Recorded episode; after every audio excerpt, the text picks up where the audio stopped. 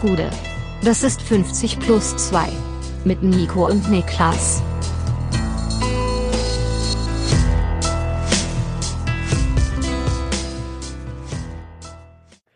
»50 plus 2 Länderspielrückblick und deshalb auch am ungewohnten Dienstagmorgen. Mein Name ist Nico Heimer und bei mir sitzt der Mann vom Tiesenjoch, Niklas Levinson. Was? Der Mann vom Tiesenjoch. Der Mann vom, vom Hauslappjoch. Der Ötzi. Du weißt, wer der Ötzi ist? Ja, ja, ja, schon, aber mit Joch, keine ja Ahnung. das, sind die, das sind die anderen Namen vom Ötzi. Ach so, okay. Ja. Ähm, der hat ja diverse Namen. Der Mann aus dem Eis, die Mumie von Similaun. Der Mann ist bekannt. Wie, Ja, anscheinend, anscheinend ist er bekannt. toter Hund ist mir nicht, bekannt. mir nicht. Ja. Ah ja, doch, aber du kennst den Ötzi natürlich. Ja, ja, Du den Ötzi bist kenn natürlich ich auch schon, dementsprechender Ötzi-Fan wie jeder andere auch. Ja, weiß ich nicht. ist, äh, ist der Ötzi verwandt mit Reinhold Messner? Also ich meine, es ist natürlich absolut nicht auszuschließen. Wenn man da vielleicht auch irgendwann raus, bis ja irgendwann rausstellt, das ist sogar ein enger Verwandter von Reinhold Messner. Aber es ist, war, es ist, es ist nicht Cousins oder sowas. Nee, sind sie jetzt nicht auf dem ersten, nicht ersten Grades, aber wie gesagt, ne, Reinhold Messner ist nicht zimperlich mit seinen engen Verwandten auf dem Berg, also ähm, man weiß es ja nicht. Ja, ist doch so. Ja, ja. Ist doch so. Ja, ja, ähm, dem Ötzi geht es gut, geht's, oder ging's irgendwann mal gut und irgendwann nicht mehr so gut. Ähm, seit 3258 vor Christus, Christus, Christus geht's ihm nicht mehr so Ja. gut. Wie geht's dir denn? Ganz gut, würde ich sagen. Besser als ein Ötzi. Ja, das würde ich schon unterschreiben, ja. Also die Nacht war ein bisschen äh, im, im wenig Schlafbereich angesiedelt. Ähm, es ist ja so, dass ich weiß nicht, wie ich wüsste gerne, wie viele wir damit prozentual abholen unserer ZuhörerInnen. Ähm, aber FIFA 23 ist raus und gerade so die ersten zwei, drei, vier, fünf Tage fühlen sich so an, als ob alles, was für mich eigentlich Pflicht ist, um meine normalen Alltagsverpflichtungen, Dinge wären, die mich davon abhalten wollen, Ja. FIFA zu spielen. Ja, also verstehe, du Dinge, die mir zugemutet werden und zu verhindern, dass ich Ja, FIFA eine spielen Zumutung kann. wirklich. Ja, genau. Ich weiß so, ganz genau, was so fühlen sich die ganz normalen Dinge des Alltags gerade an. Und äh, da, da muss ich jetzt durch, aber alles okay. Ja. Und wie ist der erste Eindruck? Ja, ich habe erst zwei, drei Spiele gemacht, also da muss ich noch ein bisschen mehr machen. Der Anfang ist eh immer so ein bisschen die overhypte Zeit, dann weiß noch keiner so richtig, wie das Spiel funktioniert. Was dann erstmal gesagt wird immer ist, beste FIFA äh, Das sagen die immer, das, also Genau. das heißt die, das, äh, die da oben sagen Ja. das immer. Ja. Ähm, das wird immer gesagt. Das ist, ich schwöre euch, ich habe es die letzten fünf Jahre auch gesagt, aber dieses Jahr stimmt es wirklich. Ja, es ist das beste genau, es FIFA ist aller das beste Zeiten. FIFA. Und äh, dann kommt in der Regel irgendwann der erste Patch raus Ja. und dann ist, ob Placebo oder nicht, dann plötzlich das Spiel nicht mehr so geil.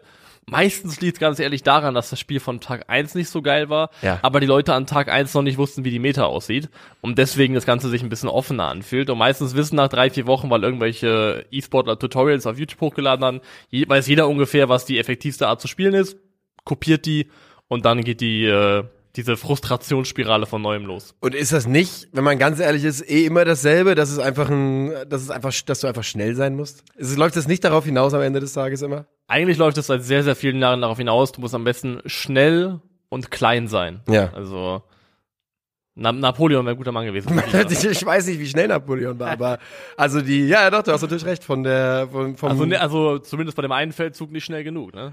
Also, das ist auch richtig, aber Napoleon war Meta wäre äh, ein schöner, schöner Sendungstitel Titel an dieser Stelle. Das kann man, kann man schon auch mal sagen. Ähm, ja, das, das verstehe ich. Ich habe natürlich noch nichts gespielt. Ich ähm, glaube, ich könnte es auch schon spielen. Mein PlayStation Share Partner hat, glaube ich, schon äh, zugelangt und demnach könnte ich wohl auch über EA Access schon mal rein. Aber ja, äh, pff, warum sollte ich, muss ich ganz ehrlich sagen. Ne? Warum solltest du? Ja. Das ist eigentlich auch eine Frage, die sich jeder Mensch stellen kann, wenn Deutschland Länderspiele spielt aktuell. Warum sollte ich? Nämlich vor allem mich hinsetzen und mir das angucken. Ja. Ähm, wir haben es trotzdem getan. Wir haben es am Freitag getan und wir haben es auch am ähm, Montag getan für die Spiele Deutschland gegen Ungarn und ähm, England gegen Deutschland. So ist, glaube ich, die richtige Reihenfolge. Ja. Und wir starten rein, also mit dem ersten Spiel. Wir werden so ein bisschen über die Spiele an sich sprechen, aber ich glaube, es geht dann doch mehr am Ende darum, so einen Gesamteindruck oder so ein Gefühl einzufangen, was einen aktuell so begleitet, wenn man, Yep. wenn man an die deutsche Nationalmannschaft denkt. Und das Gefühl ist ja dem eigentlich ganz ähnlich, dass der, dass dem Ötzi innewohnt heutzutage, denn ähm, das war ein verdammt blutleere Länderspielpause, die wir da erlebt haben. Der ist blutleer, ne? Ich würde schon, also wenn Ja. da noch was drin ist, das würde mich, also der Mann muss eigentlich abgezapft sein bis zum Get-No. ähm, Und saftig. ja, ja doch. Ähm, ja, Deutschland startet rein mit einem mit einem Spiel gegen Ungarn und dieses Spiel gegen Ungarn in Leipzig, ne? Ja, ähm, verliert Deutschland mit 1 zu 0. Und Blutleer beschreibt es da vollkommen richtig. Es ist ein ganz, ganz schwacher Auftritt. Man kann darüber diskutieren, welcher von beiden der schwächere war. Was die deutsche Mannschaft in beiden Spielen im Wesentlichen auszeichnet, sie müssen in beiden Spielen auch gegen eine Mannschaft ran, die sich hinten in der Fünferkette organisiert, ist, dass sie im Prinzip keine Lösungen finden, um in einer gewissen Zuverlässigkeit zu vernünftigen Torchancen zu kommen. Und das spiegelt sich dann in Statistiken wieder, die sich lesen wie zu allerdunkelsten Jogi Löw Zeiten. 72 Prozent Ballbesitz, 10 Schüsse, davon aber nur drei aufs, aufs Tor. Ähm, große Chancen, würde ich sagen, eine im Spiel. 780 zu 295 Pässen, 87 Prozent Passquote und das alles für nichts und wieder nichts, ohne irgendwie Zug zum Tor, ohne direkt ähm, ja, ohne Zugriff zu, zu, auf dieses Spiel zu bekommen. Einfach nur blinder, voluminöser, aufgeblasener Ballbesitz mit wenig Ertrag. Das war schwierig, schwierig anzusehen. Das war's, also und dann kommt noch ein bisschen Pech dazu, insofern, dass die Art und Weise, auf die das Gegentor fällt, das einzige Tor des Tages, natürlich extrem außergewöhnlich ist. Das ist Adam Scholloy, der, wo haben wir gesagt, spielt er noch in Basel, ne? In Basel, ja. Ja, in Basel aktuell aktiv ist. Das ist ja auch eine kleine Bundesliga-Legende, der nach einer Ecke eben kurz auf dem, Pfosten, auf dem kurzen Pfosten läuft und den Ball wirklich brillant mit der Hacke eben ins Tor verlängert. Ähm, ist ein Weltklasse-Tor. Ja, geht wahrscheinlich ungesehen in die anderen Tore rein, in die mindestens mal Top 3 der Tore, die Adam Scholloy in seiner Karriere gemacht hat. Ja. Würde ich mal mutmaßen. Würde ich auch glauben. Ähm, aber das ist ja nicht per se das Schlimme. Das Schlimme ist eben, dass die deutsche Mannschaft dann weniger Antworten weiß und die also die Ungarn sind eine super unangenehm zu bespielende Mannschaft, das muss man auch mal sagen. Auf jeden Fall. Und die Gehen haben die das eigentlich jetzt als Gruppensieger raus? Ah, Das ist eine gute Frage. Ähm, sie haben es auf jeden Fall kultiviert und nein, sie sind Gruppenzweiter hinter Italien. Ah, die gibt's ja auch noch. Ja, stimmt. Die gab's ja auch noch in der Gruppe. Aber also wenn du wenn du im Vorfeld dieser Nations League die Gruppe gesehen hast Ja. mit Deutschland, England, Italien und Ungarn, dann glaube ich, ähm, wärst du eher zum Bereich der Optimisten gezählt worden, wenn du Ungarn auf Platz zwei getippt Ja, hättest. ganz sicher sogar. Ähm, die machen es aber sehr, sehr gut im, im Rahmen ihrer Möglichkeiten, haben ein paar Leute, die ähm, extrem, also jetzt gerade wieder in Form gekommen sind oder schon die ganze Saison stark in Form sind. Dominik Schoboschlei profitiert enorm vom Trainerwechsel bei, bei Leipzig und das sieht man auch in dem Spiel hier. Ähm, bereitet das Tor auch, also hat die Ecke geschlagen. Ähm, Andras Schäfer von Union Berlin ist ein ständiger äh, Störenfried, der nervt. Vielleicht der beste Spieler in dem Spiel für mich bei den Ungarn. Ja, also der ist im Mittelfeld so enorm wichtig, weil er die Deutschen wirklich so gestresst hat, so viele Angriffe kaputt gemacht hat. Also der hat da wirklich ähm, stark gespielt, vor allem, weil die Art und Weise, wie Ungarn auftritt, für ihn, glaube ich, auch nicht wahnsinnig große Umstellung ist im Vergleich zur das Art und Weise, wie die Union das, spielt. Das, ja. das geht ineinander über, das glaube ich auch. Wir haben ja schon am Freitag während unseres Streams gesagt, äh, Eisen Ungarn. Ja. Und ähm, das hat ja übrigens Christoph Kramer, der hat unseren Gag wohl gehört und auch nochmal in der Übertragung Ja. nochmal dasselbe gemacht. Ähm, ja, da, da sieht man schon Ähnlichkeiten, auch wenn ähm, Union dann im Verhältnis doch ein bisschen mehr, mit dem Ball anzufangen weiß oder auch anfangen will als Ungarn. Das macht nicht viel, aber ein bisschen mehr ist dann doch, wie gesagt, unter 30 Prozent Ballbesitz. Und ein weiterer Ungar, den man, glaube ich, noch erwähnen, äh, erwähnen sollte, ist natürlich äh, Willi Orban von ähm, RB Leipzig, Ja. der da hinten drin für die deutsche Offensive und seine Mannschaftskollegen Timo Werner, seinen Clubkollegen Timo Werner, doch zum absoluten Ab Albtraum mutierte in diesem Spiel. ja, Timo Werner durfte dann auch, also das heißt nur, eigentlich schon, war das schon vielleicht ein bisschen viel, 69 Minuten lang mitwirken aus der Startelf heraus und ist komplett wirkungslos verpufft. Wirklich Komplett. nichts entfaltet, was in irgendeiner Form nennenswert gewesen Auch wäre. im Verhältnis zu, zum Rest der Mannschaft äh, eine schwache Passquote. Er hat 14 Ballkontakte gehabt, also wirklich Fremdkörper und ähm, sechs, sechs Mal den Ball verloren, nicht zurückgewonnen. Insgesamt einfach eine ja No-Show von Timo Werner Ja, und das ist auch eine No-Show, die eigentlich fast ein bisschen erwartbar ist, wenn man den Gegner sieht, wenn man sieht, wie kompakt und wie tief die Ungarn stehen. Da ist halt wenig von dem da, was Timo Werner. Also mittlerweile bin ich mir nicht mehr so sicher, was er noch wirklich gut kann, aber was Er sich auch nicht leider. ja, er, er sich auch nicht, glaube ich. Was dazugehört noch, ist mutmaßlich, sich ohne Ball zu bewegen und ähm, Raum zu finden zum Reinstarten hinter hinter einer Abwehrkette. Nur wenn die eben schon an der eigenen Box klebt, dann ist der Raum relativ begrenzt. Und leider ist es aktuell auch so, haben wir auch gegen England gesehen, dass selbst wenn er den Raum findet, dass wenn der Ball dann auch tatsächlich den Weg zu ihm findet, dann dabei nicht mehr so wahnsinnig viel rauskommt.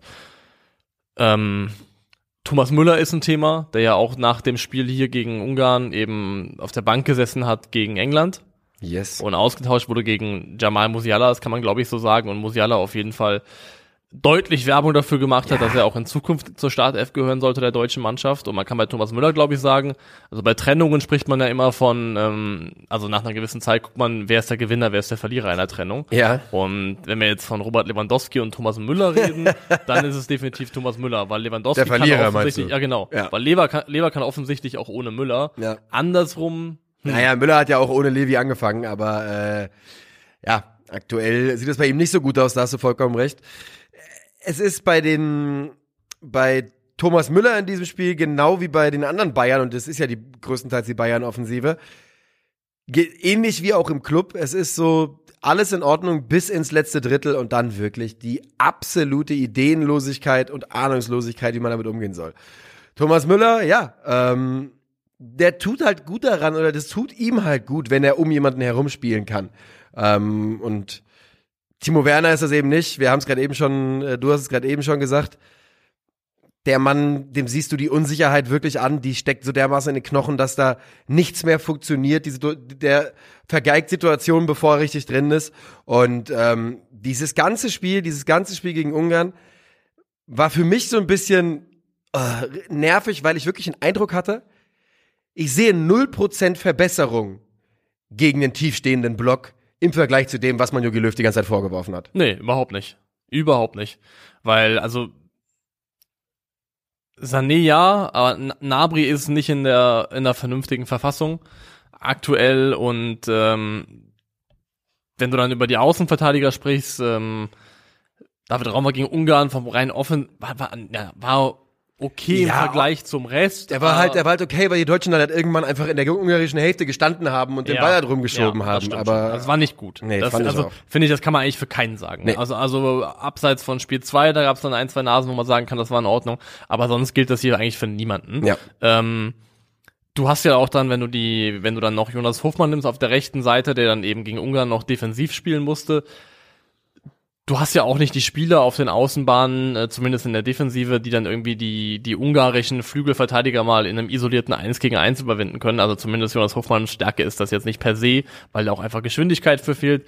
Serge Gnabry ist total außer Form. Ähm, das gilt auch hier nach wie vor. Ja. Und ist, glaube ich, auch einer von denjenigen gewesen, die dann äh, weichen mussten ähm, für das Spiel gegen England aus der Startelf. Und äh, das heißt, diese Möglichkeit eben, was du halt auch, glaube ich, gegen Mannschaften wie Ungarn machen muss, breiter ins Spiel zu kriegen vielleicht, äh, die Außen in eins gegen eins zu kriegen gegen, äh, gegen isolierte Verteidiger und dann eben im nächsten Schritt im Idealfall auch Anspielstationen in der Box zu haben. Das fehlt beides. Also es Ja. fehlt sowohl das, was für den ersten Schritt wichtig wäre, als auch für den zweiten Schritt. Und mittlerweile würde ich sogar fast sagen, diese, diese Länderspielpause ist eine extrem verpasste Chance rückblickend. Denn eigentlich hat sich in beiden Spielen nur das bestätigt, was wir alle im Vorfeld Ja. schon geahnt haben. Und letztendlich wäre es, glaube ich, gut gewesen, da reden wir über Leute wie Niklas Füllkrug, glaube ich, zumindest mal jemanden dabei zu haben, der einem ein alternatives Element bietet, Ja. um mal abzugleichen, dem mal eine Halbzeit zu geben gegen Ungarn und zu gucken, okay, gibt uns das vielleicht was in unserem Spiel, was uns weiterbringen könnte für dieses Turnier. Und das gilt nicht nur für Niklas Füllkrug, auch wenn es für ihn ganz besonders gilt, sondern auch für all die anderen Spieler, die wir ja auch schon mal zum Beispiel auf unserem YouTube-Kanal von Calcio Berlin diskutiert haben, ähm, die eine Chance bei, bei äh, Hansi Flick bekommen sollten. Wir hatten noch Marius Wolf zum Beispiel dabei, ein Spieler, der mit seiner, ähm, ja, mit seinem Beitrag von der Außenverteidigerposition durchaus wahrscheinlich mit dem richtigen Stürmer hätte äh, auch helfen können. Und denn ich fand zum Beispiel, dass Jonas Hofmann auf der Rechtsverteidigerposition also wir auch da wieder, ne, die Deutschen haben halt den Ball in der gegnerischen Hälfte zir- zirkulieren lassen. Das heißt, wenn du auf dessen Statistiken schaust, dann sieht das alles in Ordnung aus. Das war keine gute Leistung da als Rechtsverteidiger. Und er ist ja auch verschwendet auf der Position. Na klar. Also das ist ist er weggeworfen. Das hat ja auch ein Stück weit hat das ja auch Hansi Flick eingesehen, hat ihn dann im Spiel gegen England ähm, in einer weiter offensiven Rolle gebracht auf dieser auf dieser rechten Halbflügelposition im 4-2-3-1. auch super. Ja, hat da auch nicht so wahnsinnig gut funktioniert. Ist Aber auch, tendenziell ähm, sehen wir ihn lieber da, das kann man Tendenziell auf jeden Fall lieber da, ist dann auch, glaube ich, zur Halbzeit ausgewechselt worden. Ähm, und vielleicht ist das schon auch die Brücke zu diesem England-Spiel, die wir jetzt schlagen können. Ja, Weil bei dem Ungarn-Spiel müssen wir, glaube ich, nicht so wahnsinnig lange verharren. Das war ja sehr, sehr ereignisarm. ja. Dann gehen wir zum äh, Spiel gegen England, das am gestrigen Montag stattgefunden hat. Deshalb nehmen wir natürlich heute auf. Und das Spiel endete 3 zu 3. Ähm, jeden, der, jeder, der das Spiel gesehen hat, wird sagen, ich weiß bis jetzt nicht so richtig, wie das passiert ist. Ich zumindest sage das. Ja. Denn ähm, Eines der schlechtesten 3 zu 3, die ich je gesehen habe. das ist, das fasst es sehr, sehr gut zusammen. Es war ein katastrophales 3 zu 3. Und ähm, ja, komm, ne, take it away. Also ich, kann- ich mache dir folgende Einleitung.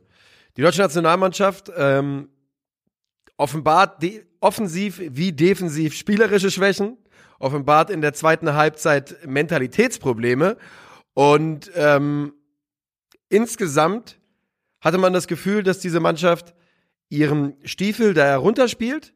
Dann lief es zwischenzeitlich ganz gut. Und in der Sekunde, als es Widerstände gab, änderte sich gar nichts. Und das ist ein bisschen ein bedenkliches Zeichen und ein Zeichen für vielleicht mangelnde äh, Anführerqualitäten oder an weniger, zu wenig Führer, Führungsqualität. Ja, und das möchte ich gar nicht definieren als da fehlt jemand, der, der rumschreit und einen wegsabelt. Ähm, darum geht's gar nicht, weil das kann auch noch ein Joshua Kimmich machen. Vor allem, dass er rumschreien kann, er sehr gut. Ähm, wir haben da auch drüber gesprochen, als wir das Spiel gestern zusammen geschaut haben. Es geht für mich eher so in die Richtung, wo ich das Gefühl habe, das sind Spieler, die von ihrer Persönlichkeit her, und da glaube ich, spielt auch Reife und Alter eine gewisse Rolle natürlich. Aber ich denke da vor allem, wenn ich jetzt an die deutsche WM-Mannschaft von 2014 denke, dann denke ich an Philipp Lahm, dann denke ich an Bastian Schweinsteiger, dann denke ich an Mats Hummels, denke ich auch mit Abstrichen an Jerome Boateng. Ja. Das sind alle Spieler, ähm, wenn er fit war, auch ein Sami Khedira, ein Toni Kroos war ja auch noch mit dabei. Ja. Ähm, das sind Spieler, die haben dann auch nachher ihren Zenit gehabt und sind ja auch dann kläglich gescheitert, unter anderem 2018, das ist fair enough. Aber zu ihren besten Zeiten sind das Spieler gewesen, die haben, für mich stehen die, viele von denen synonym einfach für Spielverständnis, Spielintelligenz und für die Fähigkeit, ein Spiel zu ordnen, also ein Tempomacher wie Toni Kroos, der eben ein enorm gutes Gefühl dafür hat, wann Tempo rein, wann Tempo rausgeht Ja. aus dem Spiel und vor allem auch in der Defensivstruktur eine ordnende Hand. Also eine Sau würden wir alle gerne sehen, also jemanden wirklich, der, also ein, ein deutscher Casemiro. Ja, Sowas. Ja. Und, und das ist ja auch ein Spielertyp, den wir seit, seit langem nicht mehr auf Spitzenniveau produziert haben. Ähm, ach, wir, ey. Ja. wir Counter, Bing Bong. Ah, der Counter geht an. Ja, ähm, er, er kann durchaus schon an sein. Ich weiß nicht, was ich Ja, aber jetzt ist habe. mir gerade Wir haben das so lange jetzt uns äh, immer, das ist jetzt irgendwie, jetzt sagen wir es einfach. Man sagt es jetzt einfach. Man, wir haben angefangen damit als als Gag. äh, als kleiner, kleiner Gag und jetzt ist es äh, wirklich tief tief drin. Ja. Ähm, die fehlen mir einfach, weil also ich weiß nicht. Schlotterbeck und Süle, also Schlotterbeck ka- kann da glaube ich reinwachsen, aber seine Nationalmannschaftskarriere ist ja auch noch relativ jung, Und leider bis jetzt auch nicht gut. bis auch bisher auch nicht gut. Das ist generell auch ein weiteres Beispiel dafür, dass leider leider gute Clubleistungen nicht immer sich übertragen eins zu eins auf gute Leistungen für, für die Nationalmannschaft. Ähm, ja, und mir fehlt es einfach. Mir fehlt dieses ordnende Element. Mir fehlt, wenn ich jetzt auf eine WM gucke, dann will ich sagen können, hier ist eine Achse von vier bis fünf Spielern, die sind das Rückgrat dieser Mannschaft, die tragen dieses Team, die ordnen diese Mannschaft und ähm, die fehlen mir einfach. Die kriege ich nicht zusammen. Lass uns da kurz drüber reden. Wer könnte diese ordnende Achse wirklich in dem Kader sein, den man jetzt gerade hat? Klar, Manuel Neuer. Dazu muss man Josua Kimmich zählen. Dazu muss man aufgrund seiner Erfahrung Ekay Gündogan zählen wahrscheinlich. Ja. Da sind wir schon in einem Bereich, nur ganz kurz noch, wo zwei von den dreien, der eine ist Torwart und die anderen beiden sind so, ja, das ist super, die im Kader zu haben. Die haben sicherlich Führungsqualität. Aber ich weiß nicht, ob das die Anführer sind, die du haben willst. Oder die, die, in deinem Fall Ordner. Und ich finde, für Ilkay Gündogan gilt leider auch, dass er, also so ist zumindest mein Eindruck, als deutscher Nationalspieler nie ganz das abgerufen hat, was wir von ihm auf Ja. Clubebene schon gesehen haben. Das stimmt. wohl. Und das hängt hiermit auch zusammen, glaube ich, so ein bisschen zumindest, dass ich finde, klar, er kann das auch gut und macht das auch bei City sehr, sehr stark. Und er ist ja auch sogar City-Kapitän jetzt, ne? Also Gündogan Tja. ist ja jetzt einfach Kapitän von Manchester ist, City. ja, Gratulation. Ähm, also da ist ja zumindest jemand, der ihm das anvertraut. Aber ich finde auch, dass die Position für ihn nicht ideal ist. Also ich finde, den besten Ilkay Gündogan haben wir gesehen, als äh, Pep ihn da quasi geprimed hatte als Ja. ähm, als Achter, Dieses der ganz spät im, im Strafraum auftaucht und der Pendelspieler, der diese, diese, diese, diese, Läu die, der diese Läufe reinmacht in die Box, die späten und damit auch seine Torgefahr ähm, zur Geltung bringen kann und auch seine Fähigkeit, das Spiel zu lesen und Timing dafür zu entwickeln, wann starte ich rein. Ähm, ja, es ist einfach schwierig, die zu benennen. Ja. Es ist wirklich schwierig, die zu benennen, weil dann hast du tendenziell vom Alter und vom Erfahrungswert her einen Thomas Müller, der dazu zählt, der aber auch zumindest für Deutschland seine Form am Suchen ist und eigentlich auch die ganze Saison schon sucht. Ja, das kann man genauso sagen. Ich finde, dass Thomas Müller zumindest mal in dieser Saison äh, seit dem Abgang von Robert Lewandowski, den von dir angesprochenen, auf jeden Fall noch nicht wieder äh, in der Nähe von dem ist, was er in der abgelaufenen Saison gespielt hat. Und das Ganze zieht sich ja so ein bisschen durch, denn du kannst hier einzelne Spieler picken und sagen, ja, äh, das war nicht, Manuel Neuer war nicht im Tor und keine Ahnung, von mir aus auch Marco Reus ist nicht dabei. Aber prinzipiell ist das nah dran an dem, was zur Bestbesetzung im Winter zählen wird, wenn Ja. es zur Weltmeisterschaft geht. Und gemessen daran war das zweimal richtig, richtig dünn. Denn auch in diesem Spiel wieder die deutsche Innenverteidigung, die deutsche Außenverteidigung generell, die gesamte Viererkette wirkt so unorganisch, so wenig funktional zusammen, ähm, dass es einfach ja ein einziger großer Bauchschmerz ist. Und auch wenn man jetzt das Ergebnis sich anschaut und die Deutschen führen ja zwischenzeitlich 2-2, vielleicht können wir auch mal kurz über Spielszenen sprechen hier, ähm, weil die Art und Weise, wie die Deutschen hier die Tore geschenkt kriegen, ist ja maximal schmeichelhaft. Ja. Wir können zusammenfassen. Das 1 zu 0 für Deutschland ist nach der Einwechslung von Jamal Musiala. Ähm, Ah, der der hat von. Anfang an gespielt, äh, richtig. Der äh, ein 1 gegen 1 gegen Maguire äh, sucht, da äh, gefällt wird. Also wirklich zurückzuführen, einzig auf die Qualitäten von Musiala in dieser Situation und auf die, äh, ja, in dem Augenblick langsame Reaktion von Maguire, den Elfmeter verwandelt Gündogan zum 1 zu 0. Das zweite Tor von Deutschland ist ein Sonntagsschuss aus der zweiten Reihe von Kai Havertz, hat der beste Angriff im ganzen Spiel der Deutschen wahrscheinlich, über die linke Seite, über Timo Werner. ja, Und der dritte ist ein Schuss aus der zweiten Reihe mit einem Patzer vom Tor, Abpraller und Abstauber. genau. Ich würde sagen, wir haben in diesem Spiel einen guten Angriff gesehen. Ja, das fasst es ganz gut zusammen. Und es war eben der, wo dann auch gehörte auch diese absolut wahnsinnige Musiala-Sequenz dazu, wo er Ja, da ist tatsächlich nicht- nichts rausgekommen, glaube ich, oder? Ah, doch, da ist doch ein Werner-Abschluss rausgekommen, der, der neben das Tor ging. Das kann sein, ja. Ja, aber- Jamal Musiala unglaublich. Der da wirklich gegen vier oder fünf Leute am Ball bleibt und das mit einer Eleganz macht, die wirklich und das ist Hast du gehört, was Lothar über ihn gesagt hat gestern? Nee. Äh, der, hat, der hat gesagt, Louis van Gaal hat früher mal gesagt, Müller spielt immer. Ich würde sagen, äh, Musiala spielt immer, ist Ja. das neue Mantra. Haben wir gestern im Stream ja ähnlicherweise auch gesagt. Ja, und äh, das hat ja auch dann der zugeschaltete, glaube ich, oder zugeschaltete Uli Hoeneß auch eingefordert. ähm, Da, wir sitzen hier in diesem Stream im Watchalong von Calcio Berlin, gestern mit Lena Kassel, hat viel Spaß gemacht. Und nach so einem Stream ist man ja noch so ein bisschen aufgekratzt, labert noch ein paar Minuten. Und wir machen Witze darüber, dass jetzt nur noch gefehlt hat, dass Uli Hoeneß da zugeschaltet wird und irgendwie abwettert über diese Nationalmannschaft. Und in der Sekunde, als wir den Fernseher ausmachen, macht RTL das. Live imitates Art an der Stelle. Ja, ja. Also wirklich Wahnsinn, ja. Ähm, ich habe mir nicht angehört, was Uli gesagt hat. Hast du mal reingehört? nee, ich habe nur gelesen, dass es wohl jetzt primär darum ging, dass er sich als äh, Fan von Jamal Musiala geoutet hat. Natürlich eine, ein, ein gewagtes Statement, sowas zu sagen. Dass ich war weit aus dem Fenster gelehnt und ihm gefordert hat, dass der in seiner aktuellen Verfassung spielen müsste, sowohl für Deutschland als auch für die Bayern. Und im Gegensatz zu anderen Dingen, die er gesagt hat im Laufe der letzten Tage, ist das zumindest etwas, was man unterschreiben kann. Ja, dem Musiala geht's viel äh, besser, wenn er spielt, ne? Ja. Und äh, ja, also ich kann, äh, also für mich ist Uli Hoeneß die, äh, die deutsche Antwort auf Britney Spears, insofern, dass es Zeit wird für einen gesetzlichen Vormund. Die hat keinen mehr. Die hat keinen mehr. Die ist frei. Das, das war auch wichtig. Free, Ja. Free Britney war wichtig, aber Ja. irgendwann mal war ja mal, wurde ja mal einer eingestellt. Ja. Und ich weiß nicht, ob der Zeitpunkt auch gekommen ist, wo man sagen muss, hier ist jetzt jemand, der, der spricht für dich. Also ich weiß es nicht.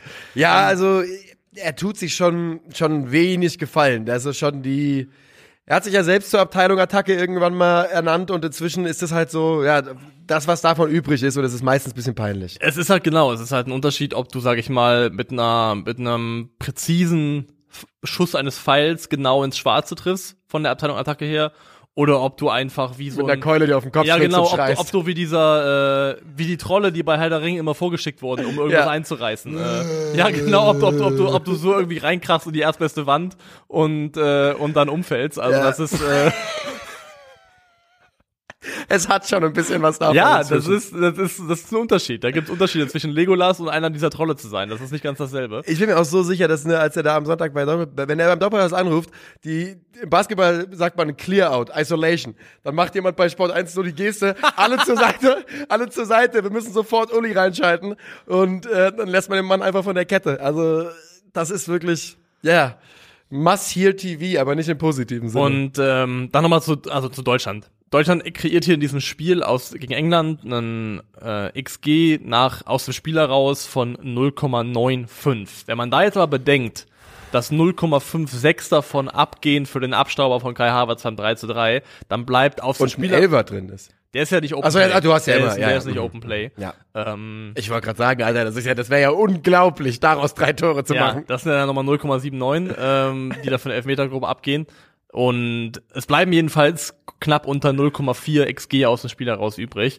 Und das deckt sich auch mit der Harmlosigkeit, die die deutsche Mannschaft gegen Ungarn ausgestrahlt hat. Und äh, diese Kombination aus offensiv zahnlos und ideenlos und defensiv aber grundsätzlich immer anfällig, hat man ja hier auch gesehen, als die Engländer dann den Druck entsprechend hochgefahren haben, hat Deutschland gar keine Mittel mehr gehabt, um sich in irgendeiner Form gewinnbringend zu befreien. Also weder spielerisch hinten raus, noch mit einem Zielspieler vorne, der irgendwie Bälle hätte festmachen können. Und die sind da wirklich dermaßen ins Schwimmen geraten und haben dann in meinen Augen auch absolut folgerichtig diese Gegentore kassiert. Die Art und Weise, wie die Deutschen ins Schwimmen geraten, äh, ist, ist dabei für mich auch sehr bedenklich, denn die Engländer spielen 60 Minuten nicht mit, 65 Minuten eigentlich wirklich gar, machen wirklich nichts, ja. Nur versuchen schnell umzuschalten, kriegen es selten mal hin. In der Sekunde, wo die ein bisschen Zugriff bekommen auf das Spiel, schwimmt Deutschland so dermaßen, so dermaßen und kassieren ja auch, wir haben das Spiel im Stream geschaut. Deutschland führt 2-0 und ich sag eigentlich aus Witz, das gewinnen die nicht. Weil sich einfach so unsicher anfühlt. Und dann kassieren die wirklich aus drei Chancen drei Tore. Ähm, und was das dir ja auch zeigt, ist, diese Mannschaft ist im Kern verunsichert. Die wissen selber nicht, wie ihnen geschieht. Und jetzt ist nichts mehr. Es passiert nichts mehr vor der WM. Das muss man sich mal klar machen. Es passiert nichts mehr vor der WM. Es sind, irgendwann ruft Yogi, äh, Hansi, aber am Ende, wo ist der Unterschied? Ruft, äh, was auch immer, dann am Ende sind es 23 Hanseln an und sagt, ihr seid dabei. In sieben Tagen ist das erste Spiel. Bitte, Jesus, hilf uns ein klein wenig, damit das anders läuft als bis jetzt, ja. Und das kann natürlich anders sein. Und man kann auch in den sieben Tagen Vorbereitung, die man nur hat, bestimmt einen frischen Wind reinbringen, einen anderen Gedanken reinbringen. Das ist vielleicht alles möglich. Aber Stand jetzt ist in meinen Augen beim DFB Panikmode mit Blick auf die WM in Katar. Muss es sein. Es ist wirklich, äh, gerade wie du sagst, einfach nur Stoßgebet und hoffen, dass es irgendwie besser ausgeht, als, ausgeht, als es sich aktuell anlässt. Ähm, das Gute ist, und das darf man, glaube ich, auch von der, von der Wirkung, die das haben kann, nicht unterschätzen. Es sind, also zumindest in der Bundesliga müssten noch acht Spieltage sein. Es sind noch acht äh, Spieltage in den Top-Ligen, die vergehen werden und das ist genügend Zeit. Es, ist mehr, es sind mehr Spiele, als gerade jetzt gespielt wurden inklusive dann noch Champions League Spieltag noch dazukommen. Also es ist auf jeden Fall noch Zeit, dass Spieler, die äh, ihre Form suchen, diese, diese wiederfinden können. Und es ist schon im Bereich des Möglichen, dass wir vielleicht, wenn der FC Bayern zum Beispiel sportlich wieder in die Bahn kommt, die Kurve kriegt, dass wir über andere Bayern-Spieler reden ähm, zum Zeitpunkt der WM, als wir es aktuell tun. Aber wahnsinnig viel deutet darauf nicht hin, gerade jetzt. Ja, und man muss natürlich einer Mannschaft auch Zeit geben. Man muss aber auch mal kurz festhalten, dass das keine sonderlich junge Mannschaft war, die wir jetzt gesehen haben in dieser Länderspielpause. Ähm, gestern die Schade war älter als die der Engländer. Und ähm, wenn man halt guckt, was die deutsche Nationalmannschaft, als sie das letzte Mal groß war und stark war, stark gemacht hat, waren es eben Automatismen. Ähm, es war eine gut eingespielte Mannschaft, die sich natürlich schon lange kannte. Das kann man natürlich so noch nicht einfordern, aber es ist halt gar nichts da und es scheint sich auch nichts zu entwickeln. Und gestern in so einer Situation, wenn du ein bisschen Gegenwind bekommst, dann hilft es, wenn man auf Dinge zurückgreifen kann, die man schon gemacht hat. Ähm, Dinge, von denen man weiß, dass sie funktionieren oder zumindest einem die Sicherheit geben, dass man sie nicht falsch macht. Ja. Und davon ist nichts da. Nee, davon ist überhaupt nichts da. Und das ist ja auch eine, eine neue, also nicht mehr so neu, aber es ist ja eigentlich eine neue, neue Mannschaft und die meisten der Ära Löw sind nicht mehr da. Ähm, ab, abseits von Manuel Neuer, Thomas Müller jetzt vor allem. Ähm, aber was diese alte oder die, die davorige Generation an Nationalspielern ja auch hatte, so ein bisschen, ist ja ähm, gemeinsam über Turniere gewachsen zu sein mit gewissen Erfolgserlebnissen. Auch Rückschlägen, aber mit so einem, also fing, glaube ich, das fing alles an mh, irgendwo 2006, das ist dann schon sehr weit zurück, aber dann hast du eben vor allem das erste richtige Löw-Turnier, würde ich sagen, wo dann auch wirklich dann die ganze alte Garde nicht mehr dabei war, war 2010. Das war Südafrika. Ohne Ballack. Ja. Das war so für mich so eine Gezeitenwende im War die Reinwaschung. Die Reinwaschung von der Vergangenheit. Ja, Ja, es ist so. so ein bisschen schon. Ja, Und dann, die, die zum jetzt sind wir legit wieder Kandidaten, um immer dabei zu sein. Genau. Und 2008 natürlich schon EM-Finale, klar, klar, ja. klar. Aber dann da halt eben noch mit, mit Jens Lehmann und mit äh, ich hab Kevin Kurani im Kader und, und derlei Figuren. Und ähm, dann eben 2010 und 2012 ist natürlich auch gescheitert im Halbfinale an Italien, alles, alles richtig. Aber das sind irgendwie so Turniere gewesen, wo diese Mannschaft Erfolge hatte trotzdem, weil Halbfinaleinzüge sind und bleiben Erfolge in meinen Augen. Das, das muss man mal so festhalten. Ähm, und auf diesen Erfolgen sukzessive ein Selbstverständnis aufbauen konnte für so solche Turniere. Und das fehlt gerade halt komplett, weil die letzten beiden Turniere, die gespielt wurden, absolute Flop-Turniere waren. 2018 ja. und 2020 diese EM, wo man auch sagen muss, ähm, da weiterzukommen aus der Gruppe kann nicht als Erfolg gewertet werden und dann wirklich äh, relativ, Sang und klanglos. Sang und klanglos gegen England ausgeschieden.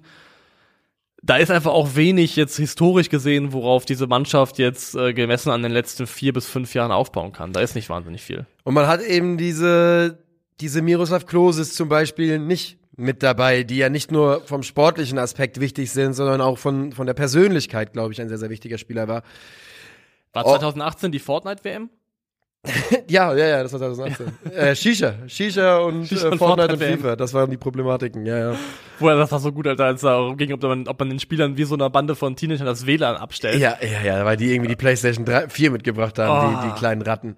Ja, also, ich weiß es nicht, ich weiß es nicht, ich weiß nicht, wie ich jemandem Hoffnung machen soll, ich weiß nicht, was ich sagen kann. Zwei Dinge noch, ja. bevor wir jetzt uns thematisch woanders hin verabschieden und hier ins reine, ja, zum Ausdruck bringen, ähm, es braucht. Wie aussichtslos ich, das ist. Ähm. Ich, ich will noch einen Satz noch. Ich würde, ich finde, dass man absolut an einem Punkt angekommen ist, wo man zumindest im Kader haben sollte, auch wenn der nicht der eigenen Vorstellungen entspricht, und wir müssen den Namen nicht ein tausendstes Mal sagen in unserem Content, aber es braucht einen, einen klassischen Neuner und es braucht jemanden, der im Mittelfeld bereit ist, Leuten in den Knöchel zu brechen im übertragenen Sinne. Im übertragenen Sinne, das, unterstreiche ja. ich dann nochmal. Ja. Aber ja, wir haben also eine, eine Sau. Ja, wir suchen eine Sau. Das ist, da haben wir, Tom das, Kraus das ruft mich ist an. vollkommen klar. Wir suchen eine Sau. Und ähm, das ist der erste Aspekt.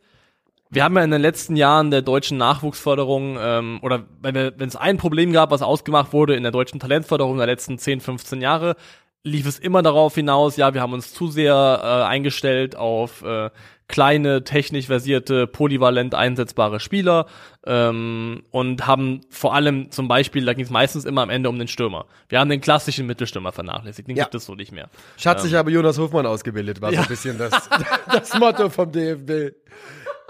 kam immer wieder ein Jonas raus. Genau, und dann ist halt diese Generation weggeflogen oder, oder hat sich verabschiedet mit Miroslav Klose und auch Mario Gomez. Muss man, der gehörte auch definitiv dazu in die Riege deutscher Nationalstürmer, die noch klassische Neuner waren. Ja. Erfolg so lala.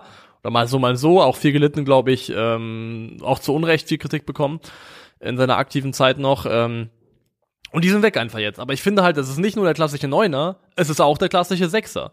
Und irgendwie haben wir aufgehört, das zweite, wir scheiß drauf, hat Deutschland aufgehört, Schweine auszubilden. Spieler, weil, weil du, du hast auch gesagt, die Sechserposition ist natürlich eine, wo du im klassischen Sinne Drecksarbeit machst. Also ich denke da jetzt an, an Jens Jeremies hier gut da Auer gegen Patrick Vieira. Ja. So der Archetyp Spieler. Ja. Ähm, Im Idealfall noch mit, mit ein bisschen mehr äh, technischer Finesse. Aber auch ein Neuner ist im Idealfall jemand, ein klassischer Neuner, der ja auch kratzt und beißt und der es den Innenverteidigern zur Hölle macht, gegen ihn zu spielen. Und ähm, das fehlt einfach. Ja. Wir haben aufgehört, Schweine auszubilden in den Positionen. Genau, sie wurden alle alle großen Spieler wurden zu Torhütern, Innenverteidigern oder genau zu einer anderen Sportart ausgebildet ja. so ein bisschen und es fehlen wirklich die Jungs, die ähm What could have been, wenn Niklas Süle im Sturm geblieben wäre? Ja, ja, aber ernsthaft, ernsthaft, ja. Ähm, ich habe gestern einen Take gelesen, irgendwie in, in, die Richtung von, ganz im Ernst, stell doch äh, stell Leon Goretzka in den Sturm mit seinem Körper. Was soll schon Schlimmeres passieren, als wenn Timo Werner die ganze Zeit wieder in, in irgendeinen ja. selbst ausgedachten Raum läuft, den sonst niemand ja. sieht. Ähm, und ja, es ist, ich, keine Ahnung, ne, ich weiß nicht, was man noch groß sagen soll, außer. Wann kommt Dieter Kostmann? Tja. Als deutsche Antwort auf Diego Costa. Tja. Dieter Kostmann. Wir suchen dich. Ja, Dieter Kostmann, melde dich. Ja. Wenn du so 1,90 hochaggressiv ja. und äh, Näschen hast, dann äh, melde dich bei uns, Dieter Kostmann. Und was wir jetzt nicht vertiefen müssen, aber was ich noch sagen wollte, ich finde, du hast auch recht gehabt mit dem, was du angedeutet hast, dass man, wenn man auf das Spielermaterial guckt, vielleicht zu dem Schluss kommt, und der würde ja auch jetzt wieder zu spät kommen, möglicherweise ist eine Dreierkette das Beste für dieses Team. Es ist halt vom, der Kader gibt es halt her, weil uns die starken Außenverteidiger, die Deutschland hat, funktionieren in der Viererkette nicht. Man hätte genug Innenverteidiger, um mit gutem Gewissen, also ich meine, du kannst das Ding mit Süle, Schotterberg, Rüdiger, habe ich jetzt nicht die allerstärksten Bauchschmerzen in der äh, in der Dreierkette, auch wenn ähm, auch diese Jungs jetzt natürlich in dieser Länderspielpause nicht überragt haben, trotzdem. Und dann glaube ich, dass du mit Raum oder Gosens links durchaus einen Spieler, äh, durchaus Jungs hast, die hoffentlich dann in, äh, ihre, ihre, zu ihrer Form zurückfinden würden. Und rechts könnte man entweder halt ja etwas defensiver aufstellen und verschieben im Aufbau mit Tilo Kehrer oder mit Marius Wolf rechts gehen. Mit Marius Wolf rechts gehen, ja. Und dann würde man, glaube ich, ähm, ja zumindest strukturell schon ein bisschen besser dastehen. Das, das, also glaube ich, von der reinen Stabilität her würde ich das auch unterschreiben. Wir haben gestern äh, darüber spekuliert, wie eine Doppelspitze aussehen könnte, bestehend aus Kai Havertz und Niklas Füllkrug. Ja. Kai Havertz so ein bisschen der, der Werder Bremen ähm, Marvin Duxpart, derjenige, der, der sich mal fallen lässt auf die Flügel, der ausweicht, was ihm ja auch liegt, was er auch kann. Ähm, und dann eben so um Niklas Füllkrug herum arbeitet, aber gleichzeitig eben auch eine zusätzliche körperliche Präsenz bietet ähm, als Doppelspitze. Dann haben wir fünf, dann haben wir zwei vorne, dann haben wir nach äh, Adam Riese noch drei Leute übrig, oder? Das würde ich wohl sagen. Dann spielst du Musiala Muss. hint, hinter den beiden Muss. und dann brauchst du ein Zweier Mittelfeld. Das bedeutet an der Stelle schon mal, dass Thomas Müller außen vor ist, Ja. Napri außen vor ist, Sané Ja. außen vor ist. Ja, das ist halt, also, aber ich bin, ich bin da bei dir. Und dieses Mittelfeld, gut, du sagst Musiala da hinten, dahinter, Kimmich wird spielen, da Ja, klar, ja, nichts klar. vor. Und dann ist einfach nur Kandidat X noch offen. Dann ist Kandidat X offen, ja. Und keine Ahnung, also wie gesagt, er ist auch kein klassischer Sechser, aber ich traue es ihm eher zu als das, was ich jetzt in den letzten Robert Andrich. Was auch immer. Ich weiß, es ist auch Ich kein denke jetzt Sechser. vielleicht sogar dann doch wie wieder an Christoph Kramer. Wenn er bis dahin bei Gladbach war. Ja, und ich meine, in der Dreierkette mit den mit zwei hochschiebenden Außenverteidigern kannst du es dir mit Kramer eher erlauben. Da Ja. brauchst du niemanden, der Ja. zu viel Dampf aus dem Zentrum macht. Das kann dann Ja. ge- gerne Kimmich übernehmen. Also Das ist natürlich jetzt eine reine Philosophiestunde, das werden wir in der Praxis niemals so sehen. Nee. Aber ja, wir halten fest, ähm, in eine WM, in die es eh schon schwerfällt, bis unmöglich wird, da mit irgendwas, mit einem Anflug von Euphorie und Wow reinzugehen, Ja. äh, hilft die deutsche Mannschaft dem ganzen Gefühl auch nicht gerade sportlich weiter. Und was wir auch noch sagen ist, Gratulation an Arme Bella Kotschap zum Länderspieldebüt. Hat mich sehr für den Jungen gefreut. Ging schnell und steil bergauf in den letzten Monaten. Ähm, ein gutes Beispiel dafür, dass der Transfer in die Premier League auch mal äh, funktionieren kann, wenn er so früh passiert. Gibt ja häufig die Gegenbeispiele von jungen Spielern, die Probleme haben. Bei Bella Kotschap sieht das sehr gut aus. Sehr, sehr gut aus sogar. Dem wird auch die, äh, also er ist ja 20 Jahre alt, dem wird da auch, wenn der, wenn die Lernkurve, wenn die Entwicklungskurve so bleibt, dann gehört ihm auch mit die Zukunft. Ja. Dann ist das zumindest, glaube ich, wenn wir jetzt an Schlotterbeck denken, an Amel Bella Kotschap denken, dann ist das eine Position, auf der man nicht die allergrößte Sorge haben muss, dass uns da, ähm, dass da Spieler fehlen. Ja. Letztendlich. Ich habe mit dem, mit dem Wir habe ich komplett aufgegeben. Ich war, Egal, das es ist jetzt einfach Wir, jetzt, kom jetzt kom Wir. komplett drinne. Ähm, Wo gehen wir hin? ja, das ist eine gute Frage. Wir haben nicht mehr so wahnsinnig viel auf der Uhr. Wollen wir noch kurz über die Engländer selbst reden? Ja, gerne, gerne. Dann machen wir das als kleinen Abschluss noch. Ah, ich ich würde noch, bevor wir dann rausgehen, weil Ja, eine, eine Mannschaft müssen wir Oranje will noch. ich. Oh. Ich will Oranje. Ich dachte, du willst Deranje. Das Nee? Dänemark. Nee, da haben wir auch im Stream schon viel drüber geredet. Ich, ich möchte Ja. noch Oranje. Ulala Oranje machen wir gleich noch. Was wir über die äh, Engländer sagen können ist, auch die spielen absoluten, ja, wir haben es gestern Terroristenball äh, genannt und es ist, das ist immer noch nicht weit von der Realität entfernt, denn da waren gestern 20 gute Minuten drin für die Engländer. Und die übrigens alle mit, äh, mit Sakas äh, Einwechslung zu tun hatten. Ja, Bukayo Saka hat das Spiel der Engländer komplett verändert, war ein ganz entscheidendes Element, um dann das Spiel auch zeitweise komplett zu drehen. Ich würde aber trotzdem sagen, dass ich, was die, also ich bin, wenn ich jetzt Engländer wäre, wäre ich optimistischer, als ich gerade bin, äh, aus einer Deutschland-Perspektive heraus. das weil ich finde schon, dass die gezeigt haben, nach dem 2 zu 0, dass diese Mannschaft zumindest, wenn sie will, dann wirklich auch massiven Druck aufbauen kann, sich Chancen erspielen kann und dann auch in der Lage ist, eben ähm, Tore zu erzwingen, so ein bisschen, also spielerisch schön Tore zu erzwingen. Und äh, die englische Leistung, würde ich schon nochmal sagen, war eine Ecke besser als die der Deutschen insgesamt in dem Spiel. Ja, äh, gehe ich nicht dagegen. Und was man auch sagen muss, ist, dass die Engländer, wenn es um die, ähm, ja, um eben die Positionen geht, über die wir gerade eben schon gesprochen haben, da findet man in England einfach eher Leute, die diese Positionen ausfüllen können. Ähm, seien es die klassischen Stürmer, müssen wir glaube ich nicht drüber reden, dass man mit Harry Kane einen tollen Mann hat. Oder eben auch solche Leute wie Jude Bellingham, der würde in die deutsche Nationalmannschaft rein spazieren. Ähm, 100 Prozent, ja. da muss man sich, glaube ich, oder auch Declan Rice natürlich, muss man sich, glaube ich, nichts vormachen. Trotz alledem läuft es nicht so richtig gut für die Engländer in diesem Jahr. Ähm, man hatte vor diesem Spiel seit x Spielen nicht getroffen. Und die Kritik in England wurde immer lauter und ich bin mir nicht sicher, ob die nach diesem 3 zu 3 gegen Deutschland wirklich abebben äh, wird. Nee, also dafür reicht es auch nicht aus. Ich glaube, es hätte Gareth Southgate ungemein geholfen, wenn sie das Spiel 3-2 gewonnen hätten. Dann hätte es verkaufen können als Willensleistung, als eine Mannschaft mit einer intakten Moral. Kannst du jetzt ein Stück weit auch. War 2-0 zurückgekommen, kriegt man das, hin. Da, da, das, will, das ja. bleibt bestehen, aber rein vom, ich glaube für ihn und im Kontrast zu den Leistungen, die es bisher gab, wäre das äh, enorm wichtig gewesen, das Spiel zu gewinnen, um so ein bisschen äh, Druck vom Kessel zu kriegen. Aber ja, da ist mehr in der englischen Mannschaft, das mich positiv stimmen würde, was halt für Gareth Southgate gilt, ähm, der definitiv Züge hat von äh, der englischen Antwort auf Yogi Löw. Ähm, ist auch, dass auch da Nominierungen oder Kaderentscheidungen getroffen werden, die als Außenstehender bedingt nachvollziehbar sind. Und es ist vollkommen klar, ähm, ein Nationaltrainer kann nur bis Punkt X nach Form nominieren und ja. muss auch einen gewissen Stamm an Spieler haben, Natürlich. der nicht immer sofort raus, also du fliegst nicht sofort raus, wenn du mal eine schlechtere Phase hast, weil du musst ja auch irgendwie mit einer Mannschaft, mit einer Achse planen und arbeiten. Aber ich finde wirklich, und da kommt auch so ein bisschen wieder der Bonus und der, der Fokus auf die Premier League ins Spiel, ich kann nicht verstehen, wie Fikayo Tomori in dieser Mannschaft keine Rolle spielen kann. Das Sam, ist für mich unerklärlich. Sam ist für mich von, also gestern haben sie gespielt mit Stones, McGuire und Dyer. Ne? Ja. Da wäre er mal mindestens der zweitbeste Innenverteidiger für mich in dieser Dreierkette. Ja, definitiv. Und, also mindestens. Ja, und ähm, ich bin komplett bei dir. 24 Jahre alt, auch in einem Alter, den du, den du aufbauen willst. Harry Maguire, wir müssen jetzt nicht wieder auf ihn einprügeln, haben, machen alle genug, haben wir schon gemacht. Aber auch gestern wieder an zwei Gegentoren ganz mittelbar beteiligt. Ähm, läuft einfach nicht gut für den, für den Mann aktuell. Und Trent Alexander-Arnold, ich verstehe, warum er gestern aussortiert worden ist und ich, du hast es gerade eben gesagt, man muss auf einen gewissen Stamm bauen und das hat ja auch dann häufig zur Folge, dass du dich auf Blöcke verlässt von Vereinen und dass du vielleicht Spieler in einem Block nominierst, die du eigentlich nicht nominieren würdest, was natürlich dann große, einen großen Aufschrei meistens zur Folge hat. Aber ja, man hat bei Gareth Southgate das Gefühl, dass ihm das Ganze so ein bisschen entgleitet und seinem seine, seine Art, Fußball zu und spielen ist das falsche Wort an der Stelle, Fußball zu machen, zu kämpfen, zu arbeiten.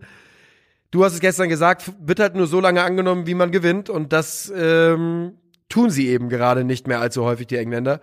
Und ich bin gespannt. Jetzt, ich, ich glaube, zum Leben zu wenig, zum Sterben zu viel. Ich glaube nicht, dass sie ähm, sich von ihm jetzt vor dem Turnier trennen werden ähm, was vielleicht gut für alle anderen Nationen sein könnte. Aber ich glaube nicht, dass Gareth Southgates Zeit als englischer Nationaltrainer noch lang ist. Zum Beispiel glaube ich nicht, dass er sie im Jahr 2023 fortsetzt.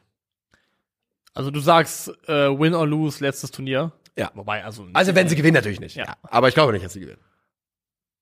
Nee, da, das glaube ich mittlerweile auch nicht mehr. Nee. Ja. Und ähm, ja, das, es bleibt spannend. An dieser Stelle übrigens, ich habe gerade nochmal nachgeschaut, ne?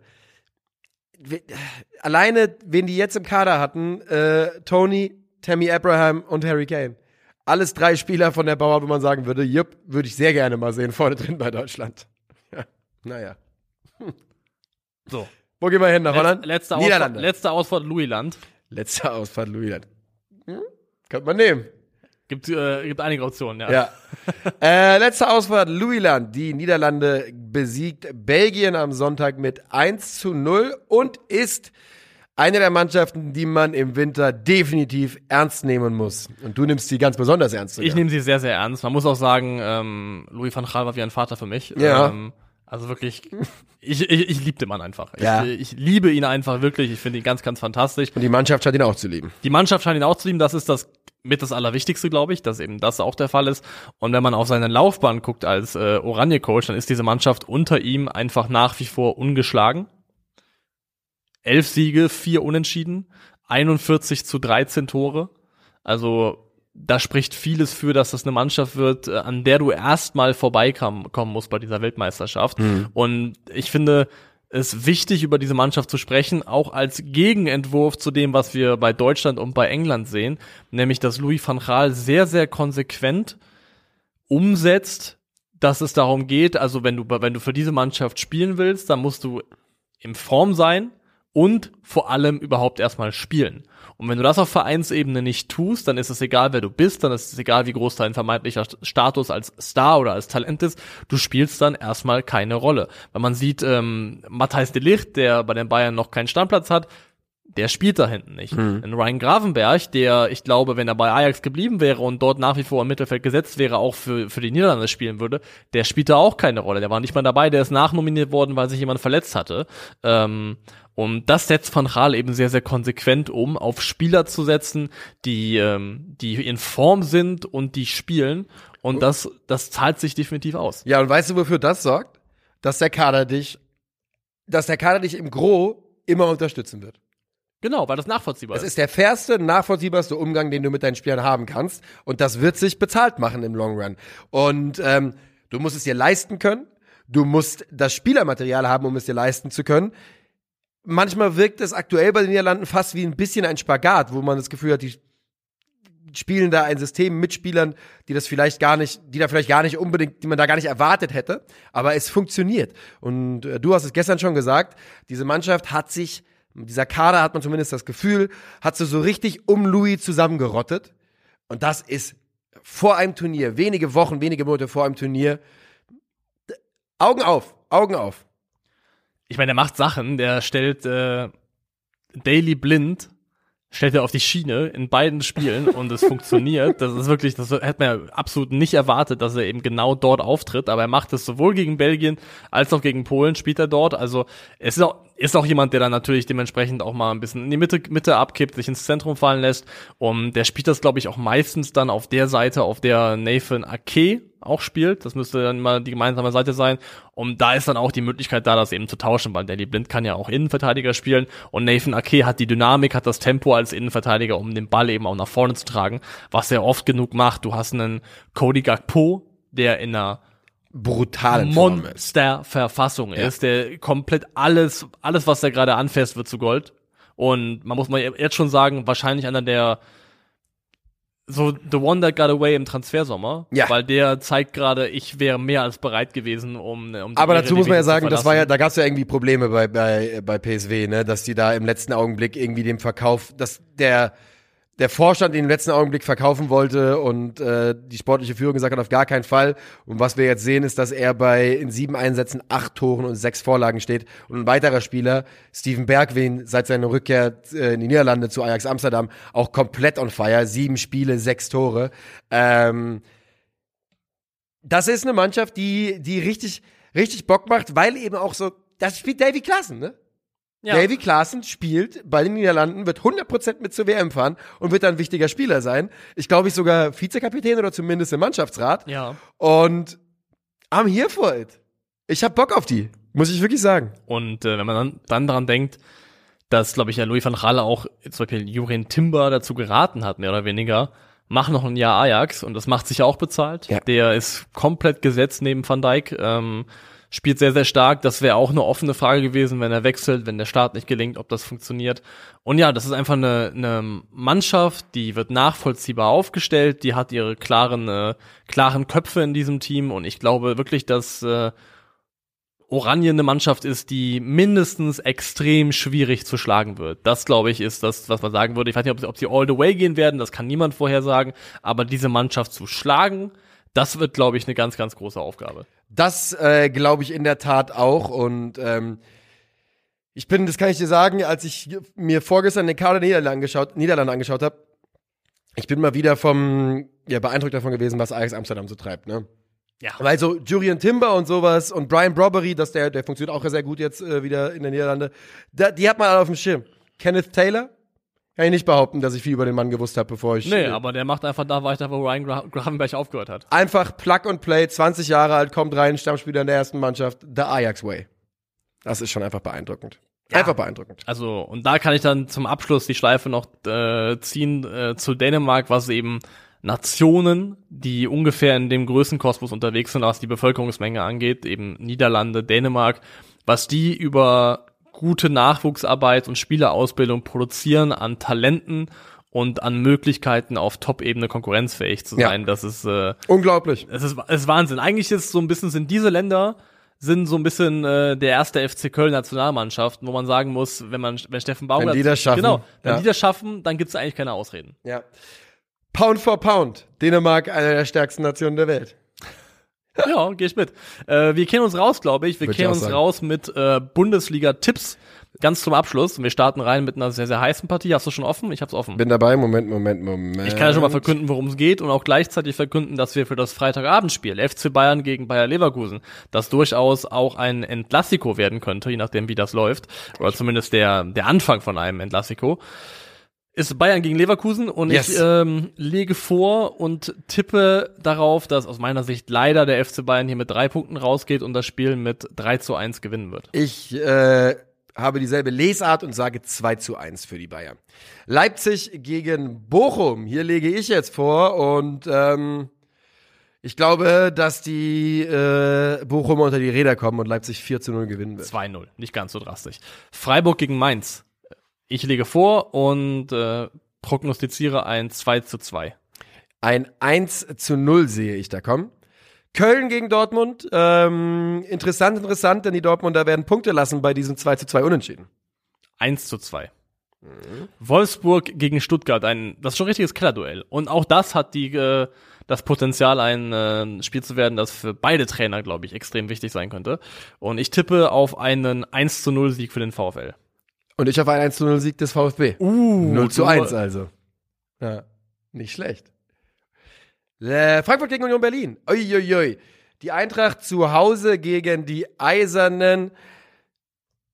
Boah, das wird richtig fies. Na gut, ihr kennt mich. Ich sag 2 zu 1 Eintracht-Sieg. Ich sage auch 2 zu 1, Union verliert zum ersten Mal. Ja! Werder Bremen, Borussia Mönchengladbach ist das äh, Topspiel am Samstagabend und endet mit einem 1 zu 1. Äh, das ist interessant, weil ich auch 1-1 sagen wollte. Ich sag auch 1-1. Lass ich mich jetzt nicht, gehe ich jetzt nicht raus. Okay. Hertha gegen Hoffenheim, ähm, spannend, spannend, denn die Breitenreiter werden von der Hertha 3 zu 2 besiegt. Ich hatte, also, klingt jetzt geskriptet, aber legit auch gerade 3-2 im Kopf. Ich wollte es auch sagen. Irgendwie. Ähm, aber ich muss jetzt ein bisschen abweichen, sonst wird es zu langweilig. Und ich sage deswegen ah, 1 zu 0. Und dann haben wir zu guter Letzt noch Schalke gegen Augsburg.